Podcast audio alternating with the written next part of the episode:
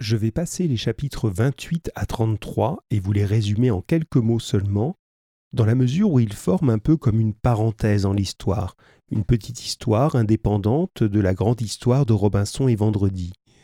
C'est un passage pendant lequel Vendredi va s'attacher à deux animaux, une chèvre et un bouc, et les considérer presque comme des êtres humains, à tel point qu'à un moment il devient jaloux du bouc il va trouver une manière de régler ce problème qui lui est insupportable en transformant les deux animaux en instruments de musique et en cerfs-volants. Alors c'est assez particulier, mais c'est la manière qu'a Vendredi de vivre avec la nature et de la transformer selon euh, ses besoins et ses rêveries. Après cet épisode, l'histoire proprement dite reprend au chapitre 34, que je vais vous lire maintenant, et vous allez voir qu'on se dirige vers le dénouement. Chapitre 34 Vendredi cueillait des fleurs entre les rochers du chaos lorsqu'il aperçut un point blanc à l'horizon du côté de l'est. Aussitôt, il descendit en courant prévenir Robinson, qui achevait de se raser la barbe. Robinson était peut-être ému, mais il n'en laissa rien paraître. Nous allons avoir de la visite, dit-il simplement. Raison de plus pour que j'achève ma toilette. Au comble de l'excitation, Vendredi monta au sommet d'un arbre. Il avait emporté la longue vue qu'il braqua sur le navire devenu nettement visible.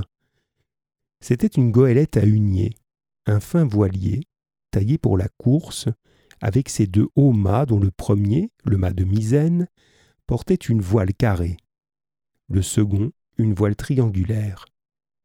Elle filait bien ses dix à douze nœuds et se dirigeait droit vers la côte marécageuse de l'île. Vendredi se hâta d'aller donner ses précisions à Robinson qui passait un gros peigne d'écaille dans sa crinière rouge. Puis il regrimpa dans son observatoire. Le commandant avait dû se rendre compte que la côte n'était pas abordable de ce côté-là de l'île, car le navire virait de bord, puis il réduisit sa toile et courut à petite voile le long du rivage. Vendredi alla avertir Robinson que le visiteur doublait les dunes et jetterait l'ancre très probablement dans la baie du Salut. Il importait avant toute chose de reconnaître sa nationalité. Robinson s'avança jusqu'au dernier rideau d'arbres bordant la plage et braqua sa longue vue sur le navire qui stoppait à deux encablures du rivage.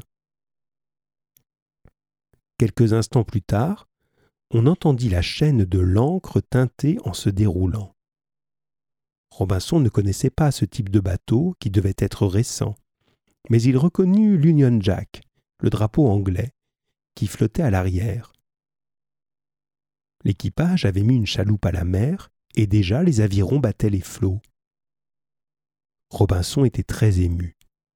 Il ne savait plus depuis combien de temps il était dans l'île mais il avait l'impression d'y avoir passé la plus grande partie de sa vie. On raconte qu'avant de mourir, un homme revoit souvent tout son passé étalé devant lui comme un panorama. C'était un peu le cas de Robinson, qui revoyait le naufrage, la construction de l'évasion, son échec, la grande misère de la souille, l'exploitation frénétique de l'île, puis l'arrivée de vendredi, les travaux que Robinson lui avait imposés, l'explosion, la destruction de toute son œuvre. Et ensuite c'était une longue vie heureuse et douce, pleine de jeux violents et sains, et des inventions extraordinaires de vendredi. Est-ce que tout cela allait prendre fin? Dans la chaloupe s'amoncelaient les petits tonneaux destinés à renouveler la provision d'eau douce du navire. À l'arrière, on voyait, debout, le chapeau de paille incliné sur une barbe noire, un homme botté et armé, le commandant sans doute. L'avant de l'embarcation racla le fond et se souleva avant de s'immobiliser. Les hommes sautèrent dans l'écume des vagues et tirèrent la chaloupe sur le sable pour la mettre hors de portée de la marée montante. La barbe noire tendit la main à Robinson et se présenta. William Hunter, de Blackpool, commandant de la goélette le White Bird. Quel jour sommes-nous lui demanda Robinson. Étonné, le commandant se tourna vers l'homme qui le suivait et qui devait être son second. Hum, quel jour sommes-nous, Joseph? Le samedi 22 décembre 1787, sœur, répondit-il. Le samedi 22 décembre 1787, répéta le commandant tourné vers Robinson. Le cerveau de Robinson travailla à vive allure. Le naufrage de la Virginie avait eu lieu le 30 septembre 1759. Il y avait donc exactement vingt-huit ans, deux mois et vingt-deux jours. Il ne pouvait imaginer qu'il soit depuis si longtemps dans l'île. Malgré tout ce qui s'était passé depuis son arrivée sur cette terre déserte, cette durée de plus de vingt-huit années lui paraissait impossible à faire tenir entre le naufrage de la Virginie et l'arrivée du Whitebird il y avait autre chose encore.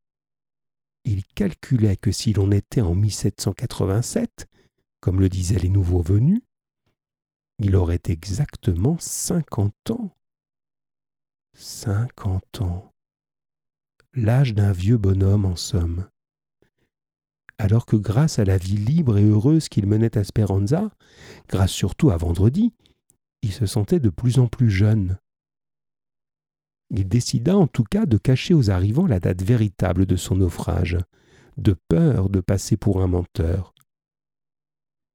J'ai été jeté sur cette côte alors que je voyageais à bord de la galiote La Virginie commandée par Peter van Dessel de Flessing. Je suis le seul rescapé de la catastrophe. Le choc m'a malheureusement fait perdre en partie la mémoire, et notamment je n'ai jamais pu retrouver la date à laquelle il a eu lieu. Je n'ai jamais entendu parler de ce navire dans aucun port, observa Hunter. Mais il est vrai que la guerre avec les Amériques a bouleversé toutes les relations maritimes.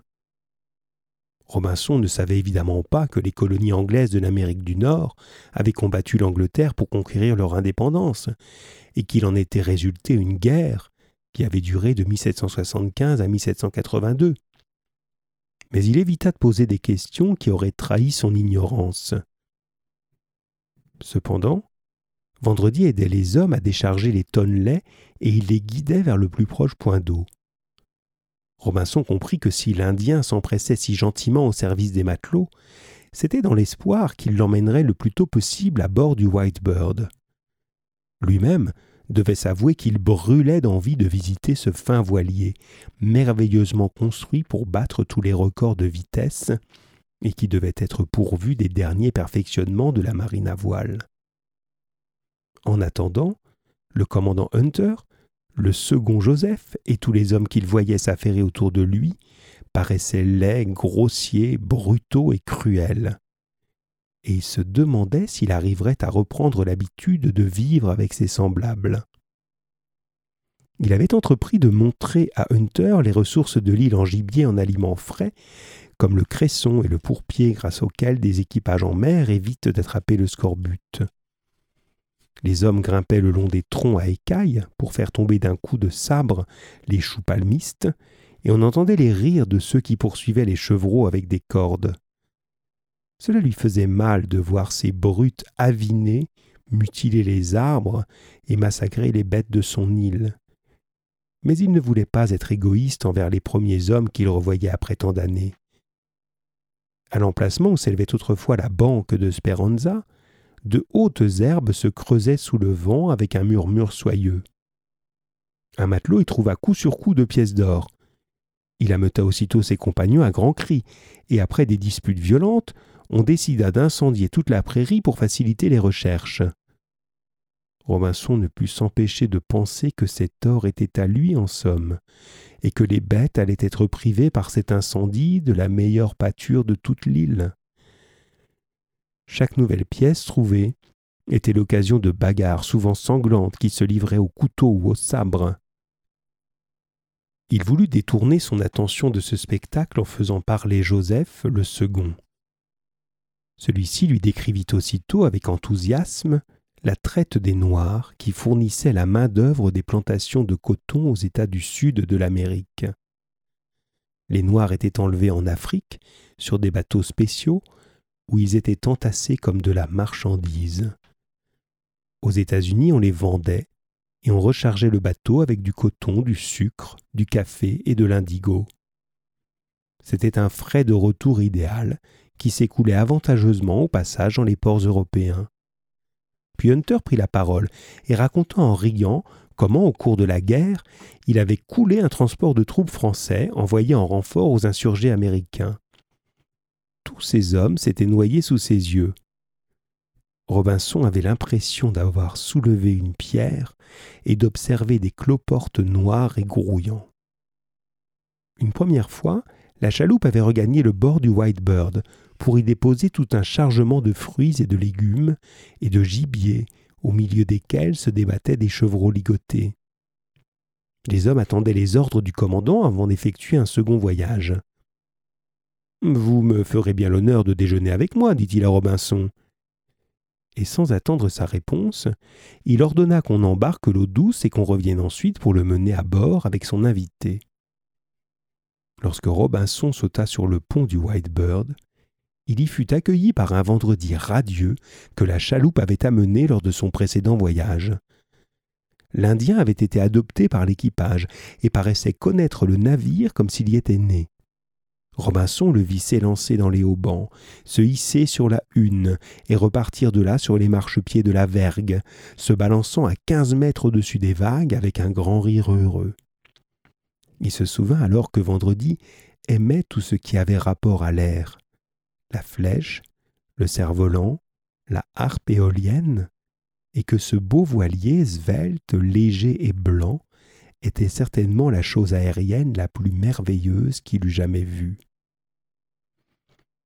Il éprouva un peu de tristesse en constatant combien l'Indien paraissait plus heureux que lui de l'arrivée du Whitebird.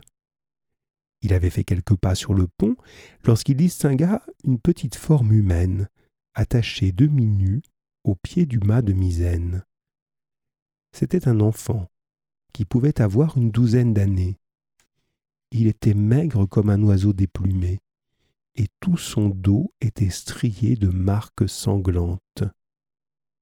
On ne voyait pas son visage, mais ses cheveux formaient une masse rouge qui retombait sur ses épaules minces et parsemées de taches de rousseur. Robinson ralentit le pas en le voyant.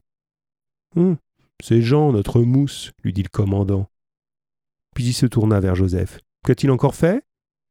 Aussitôt, une face rougeaude, coiffée d'une toque de cuisinier, surgit de l'écoutille de la cambuse comme un diable qui sort d'une boîte.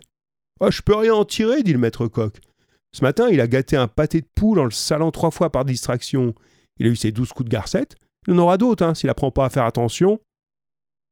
Et la tête disparut aussi soudainement qu'elle avait surgi. Détache-le, dit le commandant au second. Il faut qu'il nous serve au carré. Robinson déjeuna avec le commandant et le second. Il n'entendit plus parler de vendredi qui devait manger avec l'équipage. Il eut du mal à venir à bout des terrines et des viandes en sauce, violemment épicées, dont on remplit plusieurs fois son assiette. Il n'avait plus l'habitude de ces nourritures lourdes et indigestes, lui qui ne mangeait plus que des choses légères, fraîche et naturelle depuis si longtemps. C'était le mousse Jean qui servait à table, à demi enfoui dans un immense tablier blanc. Robinson chercha son regard sous la masse de ses cheveux fauves, mais il était si absorbé par sa peur de commettre quelque maladresse qu'il paraissait ne pas le voir. Le commandant était sombre et silencieux.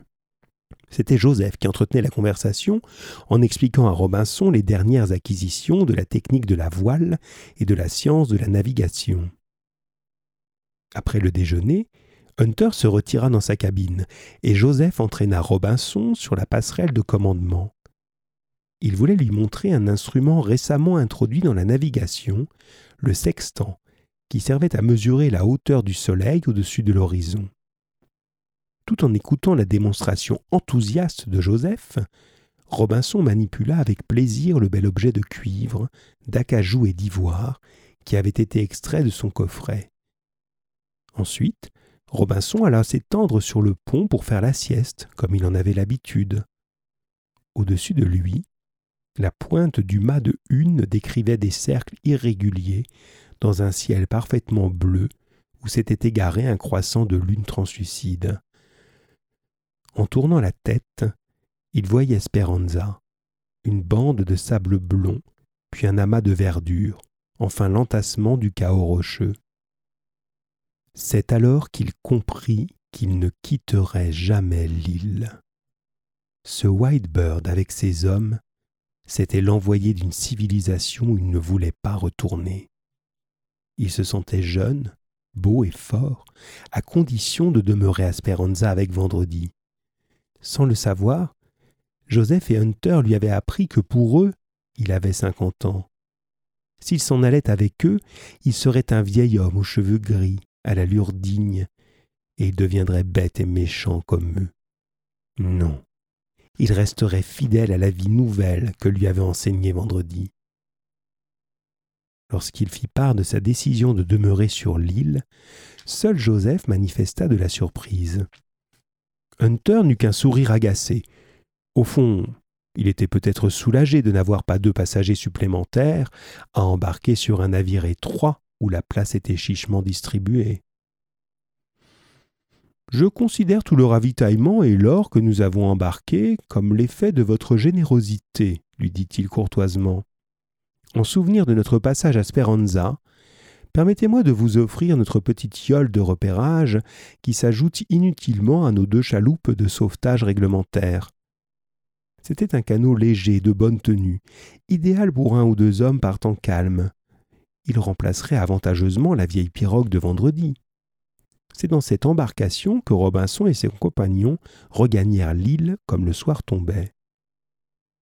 En reprenant pied sur ces terres, Robinson éprouva un immense soulagement. Le Whitebird et ses hommes avaient apporté le désordre et la destruction dans l'île heureuse où il avait mené une vie idéale avec Vendredi. Mais qu'importait Aux premières lueurs de l'aube, le navire anglais lèverait l'ancre et reprendrait sa place dans le monde civilisé. Robinson avait fait comprendre au commandant qu'il ne souhaitait pas que l'existence et la position de son île sur la carte fussent révélées par l'équipage du Whitebird. Le commandant avait promis, et Robinson savait qu'il respecterait son engagement. Robinson et Vendredi avaient encore de belles et longues années de solitude devant eux.